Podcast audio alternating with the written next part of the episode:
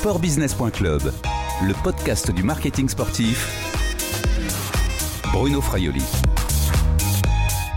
Bonjour, que sera le sport et le modèle économique du sport dans le monde d'après, et en particulier dans le football? Bonjour Vincent Chaudel. Bonjour. Vous êtes économiste du sport, vous dirigez l'Observatoire du Sport Business et vous connaissez très bien l'univers du football. Vous venez avec euh, quelques autres spécialistes euh, de l'économie du sport de signer trois pages dans le dernier France Football. Vous donnez dix pistes de réflexion pour le monde du foot d'après. Déjà, avec qui vous avez dressé ces dix pistes? Eh bien, on est un, petit groupe effectivement d'économistes ou, d'experts du sujet euh, qui publions régulièrement dans France Football. Et donc, il y a avec moi Boris Helleux, Christophe Le Petit, Franck Ponce, Lionel Maltese, Jean-Baptiste Guégan, Nicolas Selle. Je pense avoir oublié personne. Et donc, euh, oui, ça nous arrive régulièrement de donner des clés de lecture de, ce qui se passe dans le football d'un côté euh, business du football. On ne va pas détailler toutes vos pistes hein, de réflexion pour le, pour le foot d'après. Hein. J'invite tout le monde à, aller acheter France Football. Euh, c'est celui de mardi dernier. Déjà, pour vous, Vincent Chaudel, quelles seraient les, les pistes les plus importantes parmi les, les 10 que vous avez dressées? Alors, on a effectivement euh, mis, imaginé 10 pistes. Elles sont pas toutes de, de, de, la même importance et surtout pas toutes de la même faisabilité. En tout cas, euh, aujourd'hui, euh, je pense qu'on va mesurer l'écart qu'il y a entre une DNCG et un fair play financier. Je crois que le, la DNCG, qui a vocation à éviter les faillites, serait très intéressante d'être euh, répliquée au niveau européen. Alors quelle est la différence si on regarde bien entre les deux systèmes C'est que une DNCG a vocation euh, de veiller à ce que les clubs engagés au début d'une compétition soient économiquement en capacité d'aller jusqu'au bout. Ça veut dire que si on sent qu'il y a un déficit, si on voit qu'il y a des difficultés, elle va demander aux clubs concernés soit de réduire la voilure, c'est-à-dire euh, vendre des joueurs, réduire les salaires, ou euh, demander euh, aux propriétaires, l'actionnaire, de se porter garant. Ainsi, bah, probablement qu'il peut y avoir une perte de compétitivité du club en question, mais il n'y a pas de, de, faillite. En tout cas, depuis que la DNCG existe, ça fait maintenant plus de 25 ans en France, 25 ans même, je pense pas loin de 30, euh, on a évité bien des catastrophes. Alors là, vous mettez cette mesure comme euh, envisageable, c'est-à-dire que c'est quelque chose qui pourrait se, se, mettre en place. Il suffit de décider peu de peu d'institutions. Oui, c'est envisageable, mais euh, on, a imaginé trois degrés de, faisabilité. Le, premier degré ou le degré le, plus facile, entre guillemets, c'est quand on, décide qu'au niveau de la France.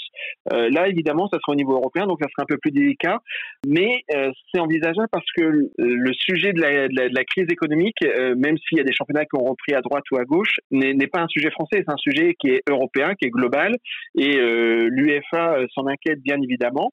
Et donc, on pourrait imaginer que le contexte euh, s'y prête. En fait, par rapport à cela, c'est un sujet que longtemps Frédéric Carrier, alors à, la tête de la Ligue, la LFP, a porté, euh, visiblement sans succès. Je pense qu'en France, il faut qu'on retienne de cet épisode le fait qu'on travaille trop peu sur un terme que on a tendance à appeler ça, euh, euh, le catégoriser comme un, gros mot, mais le lobbying. Il faut à tout prix que l'on accepte l'idée que ce que fait la France n'entraîne pas nécessairement les autres pays et que si on veut que ça bouge, eh bien, il va falloir aller gagner des alliés en dehors de nos, frontières. Sur le sujet de la DNCG, ça sera un combat, par exemple, euh, intéressant à, mener. L'autre mesure qui pourrait être, mise en place, mais, qui serait compliquée, ce sont des effectifs limités dans les clubs et les équipes. Beaucoup parlent d'un salary cap. Moi, je, je, ne crois pas au salary cap dans le sens où euh, la mesure est intéressante, elle est efficace aux États-Unis, mais au niveau des États-Unis, on a plutôt un, une harmonisation fiscale euh, qui existe, ce qui n'est absolument pas le cas en Europe. Alors, pour éviter euh, de, faire jouer un salary cap avec des, des, règles de charges sociales, d'impôts totalement différentes d'un pays à l'autre, on pourrait juste se concentrer sur le nombre de joueurs. Le problème, c'est qu'il y a certains clubs surpuissants qui achètent énormément de joueurs quitte à ne pas les faire jouer.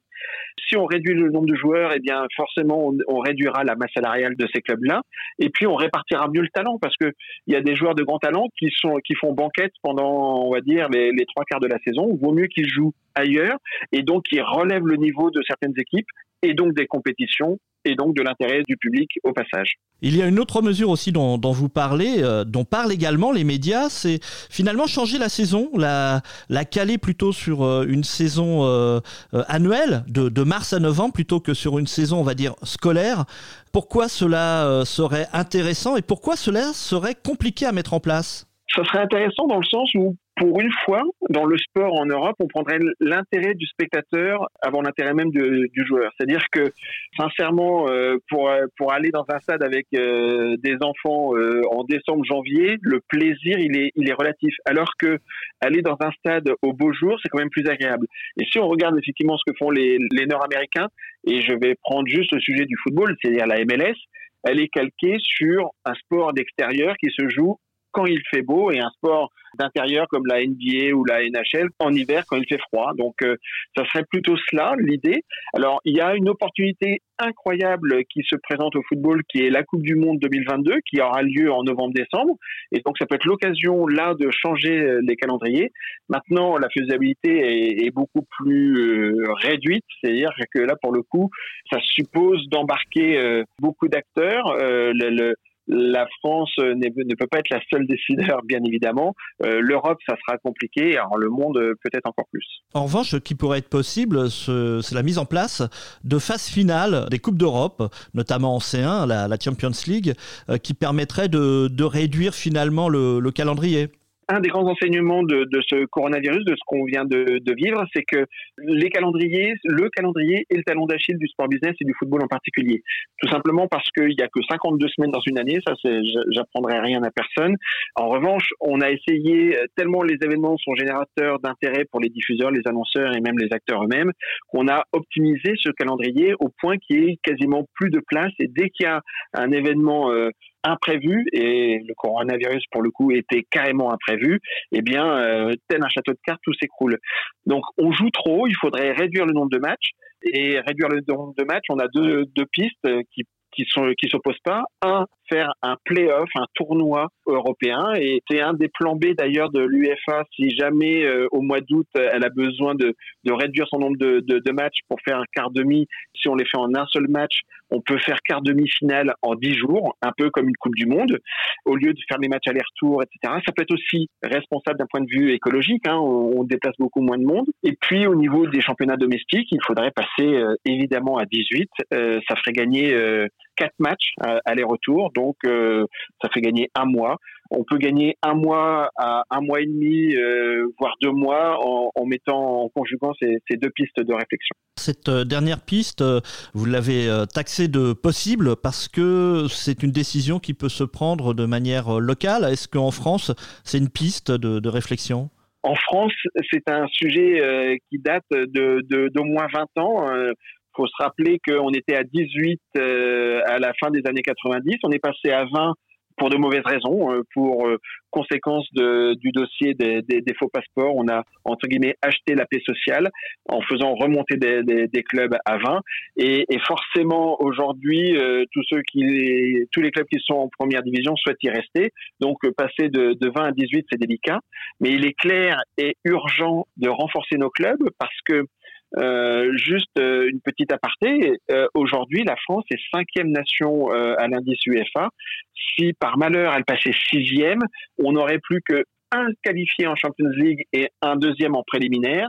Ça veut dire qu'on fragiliserait grandement le football français, l'exposition de son football français, la, la capacité et l'intérêt que pourraient avoir des médias à l'international, et puis la valorisation des joueurs pour les mercatos à venir c'est très important. Alors, comment faire pour consolider notre place? Eh bien, renforcer nos clubs qui vont en Coupe d'Europe. Passer de 20 à 18, c'est réduire le nombre de matchs et leur donner plus de chances d'être performants en forme physique pour les grandes échéances. C'est aussi euh, partager le gâteau en 18 et non en 20, c'est-à-dire des parts plus importantes. Euh, voilà ce genre de décision. On pourrait avoir une Ligue 2 en discutant avec la Fédération française de football qui visiblement n'était pas prête cet été à, à l'accepter, mais peut-être qu'à l'avenir pourrait l'accepter. On pourrait très bien avoir une Ligue 2 à 22, peut-être même à 24. Merci Vincent Chaudel. Merci, à bientôt. Continuez à prendre soin de vous. Je rappelle que vous avez donc avec vos collègues économistes du sport signé 10 pistes pour la presse, dans le France Football du 3 juin, de mardi dernier, donc c'est encore en kiosque, vous pouvez aller l'acheter. Cette interview a été enregistrée jeudi 4 juin 2020. Au revoir et à bientôt sur le podcast de sportbusiness.club.